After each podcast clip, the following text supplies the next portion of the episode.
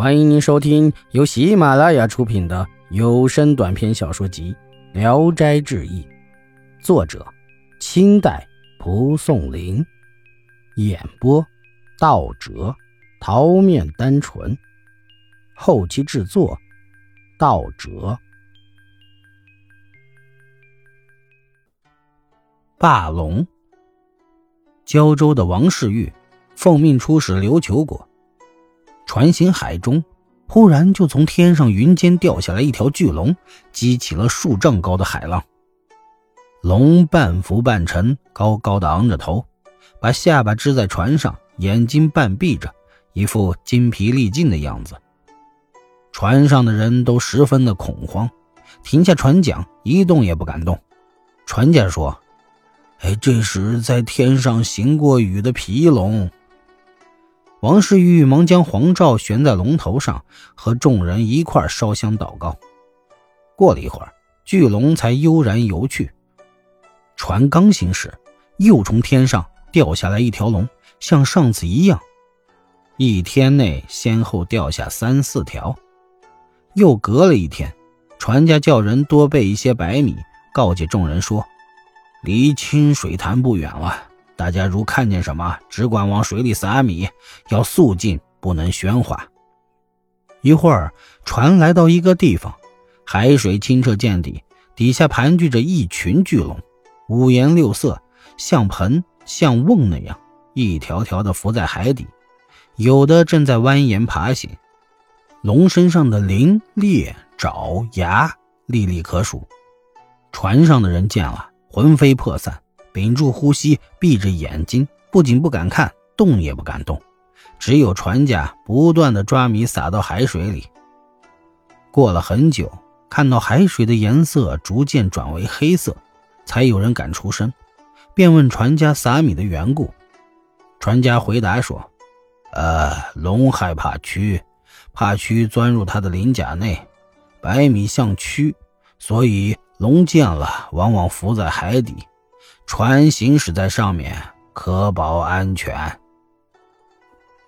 冯木匠，府君周有德要将一座旧王邸改建为部院衙门，工匠们招齐以后，有个叫冯明环的木匠在里面住宿。一夜，他刚刚就寝，忽见窗子半开，窗外月光通明，就像白天一样。远远的望见一堵短墙上立着一只红色的鸡，正凝目注视间，红鸡已从墙上飞掠下地。一会儿，便有一个大约十六岁的美丽少女从窗子外露出半个身子往屋里窥视。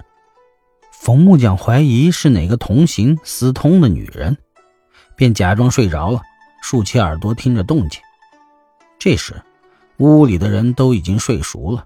冯木匠一下子起了私心，心也砰砰的跳了起来，暗暗希望那少女勿走到自己睡的地方来。不长时间，少女果然从窗子里跳进来，径直投入冯木匠的怀里。冯木匠大喜，默不作声，两人欢好。冯木匠和他行了鱼水相融之事后，少女就自己走了。从此以后。少女每夜必到，冯木匠起初还隐瞒着，后来便问那少女是不是找错了人。少女说：“不是的，我是敬慕你的为人，所以以身相许。”不久，工程完毕，冯木匠要回去，少女已在旷野中等候。冯木匠居住的村子本来离郡城不远，少女便跟着他回到了家中。进入家门，家里的人都看不见那少女，冯木匠才知道她不是人类。在一起住了几个月，冯木匠精神疲顿、憔悴不堪，心里就越发害怕起来，请来法师镇邪驱赶，还是一点用都没有。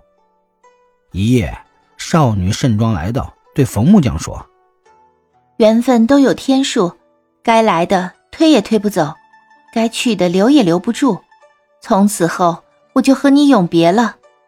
说完，便消失了。某甲，某甲和自己的仆人的老婆私通，后来他便杀了仆人，夺了他老婆，生了两男一女。过了十九年，有巨寇攻破城池，将城市抢劫一空。一个少年强盗持刀进入某甲家，某甲见强盗长得酷似被杀的仆人，叹息说：“我今天死定了。”献出了全部的财物，想赎条命。强盗却始终不屑一顾，也不说话，只是搜出人来便杀，共杀了某甲一家二十七口人，才扬长而去。某甲被砍了一刀，但脑袋没掉下来。强寇们走后，又微微苏醒过来，还能向人们讲述这件事儿。三天后便死了。唉，因果报应丝毫不错，真是怕人呐。本集演播到此结束，谢谢大家的收听。喜欢请点赞、评论、订阅一下。